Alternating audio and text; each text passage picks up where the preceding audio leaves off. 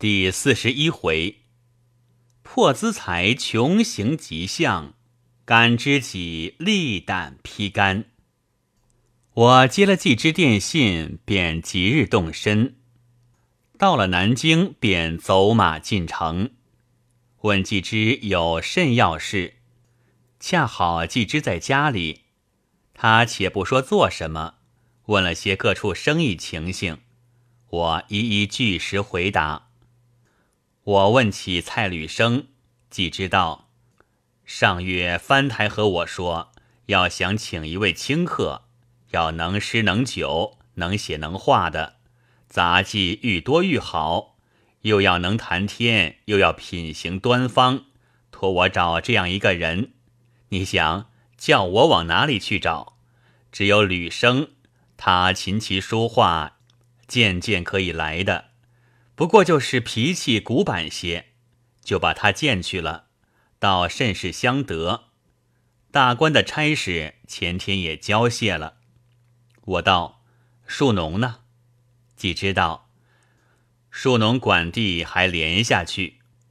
我道：“这回叫我回来有什么事？”既知道，你且见了老伯母，我们再细谈。我便出了书房。先去见了吴老太太及季之夫人，方才过来见了我母亲、婶娘、姐姐，谈了些家常话。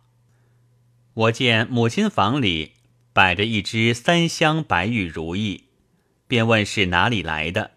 母亲道：“上月我的生日，蔡履生送来的，还有一个董其昌手绢。”我仔细看了那如意一遍。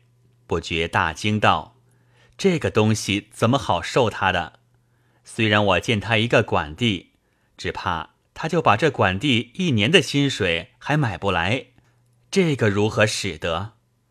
母亲道：“便是我也说是小生日，不惊动人，不肯受。他再三的送来，只得收下。原是预备你来家，再当面还他的。”我道。他又怎么知道母亲生日呢？姐姐道：“怕不是大哥谈起的。他非但生日那天送这个礼，就是平常日子送吃的、送用的零碎东西，也不知送了多少。”我道：“这个使不得。偏是我从进了他的管地之后，就没有看见过他。”姐姐道：“难道一回都没见过？”我道。委实一回都没见过，他是住在关上的。他出道时来过一次，那时我到芜湖去了。此后我就东走西走，偶尔回来也住不上十天八天。我不到关上，他也无从知道。干他知道了，我又动身了，所以从来遇不着。还有那手绢呢？姐姐从抽屉里取出来给我看。是一个三丈多长的灵本，我看了，便到季之那边和季之说。季之道：“他感激你的很呢，时时念着你。这两样东西，我也曾见来。若讲现买起来呢，也不知要值多少钱。他说这是他家藏的东西，在上海穷极的时候，拿去押给人家了。”两样东西，他只押得四十元。他得了管地之后，就赎了回来，拿来送你。我道：“是他先带之物，我更不能受。明日待我当面还了他。此刻他在番薯里，进变得很，我也想看看他去。既知道，你自从丢下了书本以后，还能做八股吗？”我笑道。我就是未丢书本之前，也不见得能做八股。既知道，话虽是如此说，你究竟是在那里做的？我记得你十三岁考书院，便常常的取在五名前。以后两年出了门，我可不知道了。我道，此刻凭空还问这个做什么呢？既知道，只管胡乱谈谈，有何不可？我道：“我想这个不是胡乱谈的，或者另外有什么道理？季之笑着，指着一个大纸包道：“你看这个是什么？”我拆开来一看，却是中山书院的课卷。我道：“只怕又是翻台委看的。”季之道：“正是，这是生卷，铜卷是吕生在那里看，翻台委了我，我打算要烦劳你。”我道。帮着看是可以的，不过我不能定甲乙。既知道，你只管定了甲乙，顺着叠起来，不要写上，等我看过再写就是了。我道：这倒使得，但不知几时要。这里又是多少卷？要取几名？既知道，这里共是八百多卷，大约取一百五十卷左右。家卷若多，就多取几卷也使得。你几时可以看完，就几时要，但是越快越好。翻台交下来好几天了，我专等着你。你在这里看，还是拿过去看？我道：但只看看，不过天把就看完了。但是还要加批加圈，只怕要三天。我还是拿过去看的好，那边静点儿。这边恐怕有人来，既知道，那么你拿过去看吧。我笑道：“看了使不得，休要怪我。”既知道，不怪你就是。当下又谈了一会儿，既知叫家人把卷子送到我房里去，我便过来，看见姐姐正在那里画画。我道：“画什么？”姐姐道。九月十九是干娘五十整寿，我画一堂海满寿瓶，共是八幅。我道：“呀，这个我还不曾记得，我们送什么呢？”姐姐道：“这里有一堂瓶了，还有一个多月呢，慢慢办起来，什么不好送？”我道：“这份礼是很难送的，送厚了季之不肯收，送薄了。”过不去，怎么好呢？想了一想，道：“有了一样了。我前月在杭州收了一尊柴窑的弥勒佛，只花的四吊钱，狄真是古货，只可惜放在上海，回来写个信，叫德全寄了来。”姐姐道：“你又来了，柴窑的东西怎么只卖的四吊钱？”我道。不然我也不知，因为这东西卖的便宜，我也有点疑心，特为打听了来。原来这一家人家本来是杭州的富户，祖上在扬州做盐商的，后来折了本儿倒了下来，便回杭州。生意虽然倒了，却也还有几万银子家资。后来的子孙一代不如一代，起初是卖田，后来是卖房产。卖桌椅东西，卖衣服首饰，闹得家人仆妇也用不起了。一天在堆杂物的楼上，看见有一大堆红漆竹筒子，也不知是几个。这是扬州戴春林的茶油筒子，知道还是祖上从扬州带回来的茶油。此刻差不多上百年了，想来油也干了，留下它无用，不如卖了。打定了主意，就叫了收买旧货的人来，讲定了十来个钱一个，当堂点过，却是九十九个都卖了。过了几天，又在饺子上寻出一个，想到这个东西原是一百个，那天怎样寻它不出来？摇了一摇，没有声响，想是油都干了，想这油透了的竹子。劈细了生火倒好，于是拿出来劈了。原来里面并不是油，却是用木屑藏着一条十两重的足赤金条子。不觉又惊又喜，又悔又恨。惊的是许久不见这样东西，如今无意中又见着了；喜的是有了这个，又可以换钱花了；悔的是那九十九个不应该卖了。恨的是那天见了这桶子，怎么一定当它是茶油？不劈开来先看看再卖？只得把这金子去换了银来，有银在手，又忘怀了。吃喝嫖赌，不上两个月又没了。他自想，眼睁睁看着九百九十两金子没福享用，调把钱把它卖了，还要这些东西做什么？不如都把它卖了完事。因此，索性在自己门口摆了个摊子，把那眼前用不着的家私食物都拿出来，只要有人还价就卖。那天我走过他门口，看见这尊佛，问他要多少钱，他并不要价，只问我肯出多少。我说了四吊，原不过说着玩，谁知他当真卖了。姐姐道：“不要撒谎。”天下哪里有这种呆人？我道：唯其呆，所以才能败家。他不呆，也不至于如此了。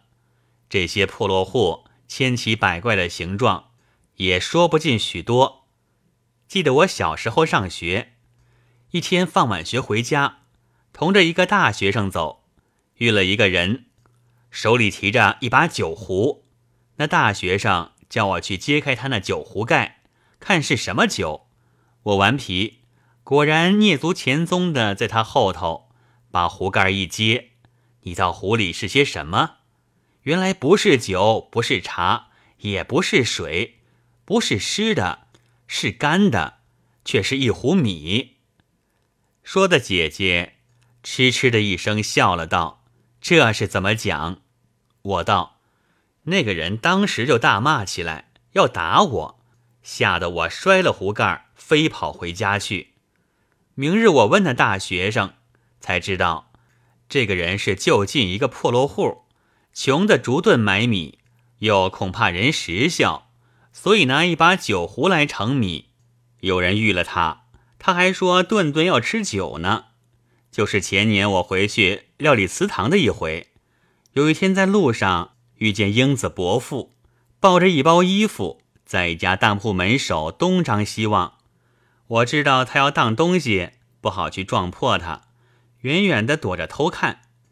那当门是开在一个转角子上，他看见没人，才要进去，谁知角子上转出一个地保来，看见了他，抢行两步，请了个安，羞得他脸上青一片红一片，嘴里喃喃讷讷的，不知说些什么，就走了。只怕要拿到别家去当了。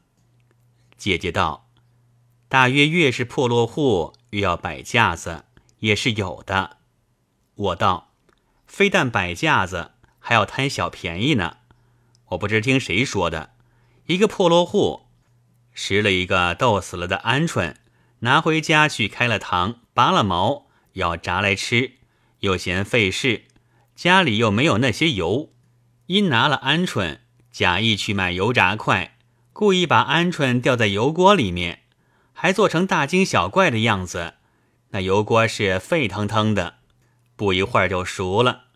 人家同他捞起来，他非但不谢一声，还要埋怨说：“我本来要做五香的，这一炸可炸坏了，五香的吃不成了。”姐姐笑道：“你少要胡说吧，我这里赶着要画呢。”我也想起了那尊弥勒佛，便回到房里，写了一封寄德全的信，叫人寄去。一面取出课本来看，看的不好的便放在一边，好的便放另一处。看到天晚，已看了一半，暗想：原来这件事甚容易的。晚饭后又潜心去看，不知不觉。把好不好都全分别出来了，天色也微明了，连忙到床上去睡一下。一觉醒来已是十点钟。母亲道：“为甚睡到这个时候？”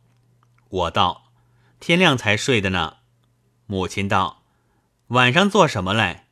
我道：“带季之看卷子。”母亲便不言语了。我便过来和季之说了些闲话。饭后，再拿那看过好的，有细加淘汰，逐篇加批加圈点。又看了一天，晚上又看了一夜，取了一百六十卷，定了甲乙。一瞬叠起，天已经大明了，我便不再睡，等季之起来了，便拿去交给他，道：“还有许多落卷，叫人去取了来吧。”季之翻开看了两卷，大喜道：“妙妙！怎么这些批语的字都模仿着我的笔记，连我自己粗看去也看不出来。”我道。不过偶尔学着写，正是必学夫人，哪里及得到大哥十一？既知道辛苦得很，今夜请你吃酒酬劳。我道这算什么劳呢？我此刻先要出去一次。季之问到哪里？我道去看蔡履生。季之道正是，他和我说过，你一到了就支召他。我因为你要看卷子，所以不曾去支召的。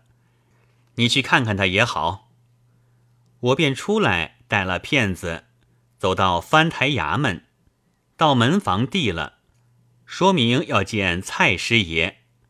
门上拿了进去，一会儿出来，说是蔡师爷出去了，不敢当，挡驾。我想来的不凑巧，只得样样而回。对季之说：“吕生不在家的话，季之道他在关上一年是足迹不出户外的，此刻怎么老早就出去了呢？”话还未说完，只见王父来回说：“蔡师爷来了。”我连忙迎到课堂上，只见蔡吕生穿了衣冠，带了底下人，还有一个小厮挑了两个食盒。吕生出落的精神焕发，喜绝了从前那骆驼模样，眉宇间还带几分威严气象。见了我便抢前行礼，吓得我连忙回拜，起来让座。吕生道：“今日带了至见，特地叩谒老伯母，望其代为通禀一声。”我道：“家母不敢当。”阁下太客气了，吕生道：“前月老伯母华诞，本当就来叩祝，因阁下公出未曾在世，不敢造次。今日特具衣冠叩谒，千万勿辞。”我见他至诚，只得进来告知母亲。母亲道：“你回了他就是了。”我道：“我何尝不回？他诚挚的很。”特为聚了衣冠，不如就见他一见吧。姐姐道：“人家既然一片诚心，伯娘何必推脱？只所见他一见罢了。”母亲答应了。婶娘姐姐都回避过，我出来领了吕生进来。吕生叫小厮挑了食盒，一同进去，端端正正的行了礼。我在旁陪着。又回谢过了，吕生叫小厮端上食盒道：“区区几色必省的土仪，全当致见，请老伯母赏收。”母亲道：“一向多承厚赐，还不曾道谢，怎好又要费心？”我道：“吕生太客气了，我们彼此以心交，何必如此繁琐？”吕生道。改日内子还要过来给老伯母请安。母亲道：“我还没有去拜望，怎敢枉驾？”我道：“嫂夫人几时接来的？”吕生道：“上月才来的，没有过来请安，荒唐的很。”我道：“什么话？嫂夫人深明大义，一向敬仰的。我们书房里坐吧。”吕生便告辞母亲。同到书房里来，我忙让宽衣。吕生一面与季之相见，我说道：“吕生何必这样客气，还具起衣冠来？”吕生道：“我们原可以脱略，要拜见老伯母，怎敢亵渎？”我道：“上月家母寿日，承赐厚礼，概不敢当。明日当即必还。吕生道：“这是什么话？我今日披肝沥胆的说一句话。我在穷途之中多成元首，见我管谷，自当感激。然而我从前也救过几次管，也有人见的。就是现在这个管是季翁建的，虽是一般的感激，然而总没有这种机切。须知我这个是知己之感，不是恩遇之感。当我落拓的时候。也不知受尽多少人欺侮，我摆了那个摊，有人居然自命是读书人的，也三三两两常来戏辱。所谓人穷志短，我哪里敢和他较量，只所避了。所以头一次阁下过访时，我待要理不理的，连忙收了摊要走，也是被人戏辱的多了，吓怕了，所以才如此。我道：“这班人就很没道理，人家摆个摊儿，爱他什么？要来戏侮人家呢？”吕生道：“说来有个缘故，因为我上一年做了个盟管，虹口这一班盟师以为又多了一个，未免要分他们的润，就很不愿意了。次年我因来学者少，不敢再干，才出来测字。”他们已经是你一嘴我一嘴的，说是只配测字的，如何妄想做起馆来？我因为坐在摊上闲着，常带两本书去看看。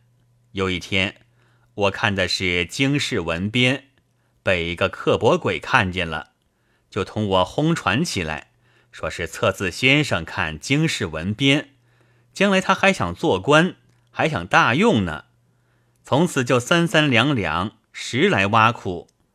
你想我这种境地上处着，忽然天外飞来一个绝不相识、绝不相知之人，赏识我于风尘之中，叫我焉得不敢？说到这里，流下泪来。所以我当老伯母华诞之日，送上两件薄礼，并不是表我的心。正要阁下留着做个纪念，唐氏一定要还我，便是不许我赶着知己了。说着便起身道：“方伯那里还有事等着，先要告辞了。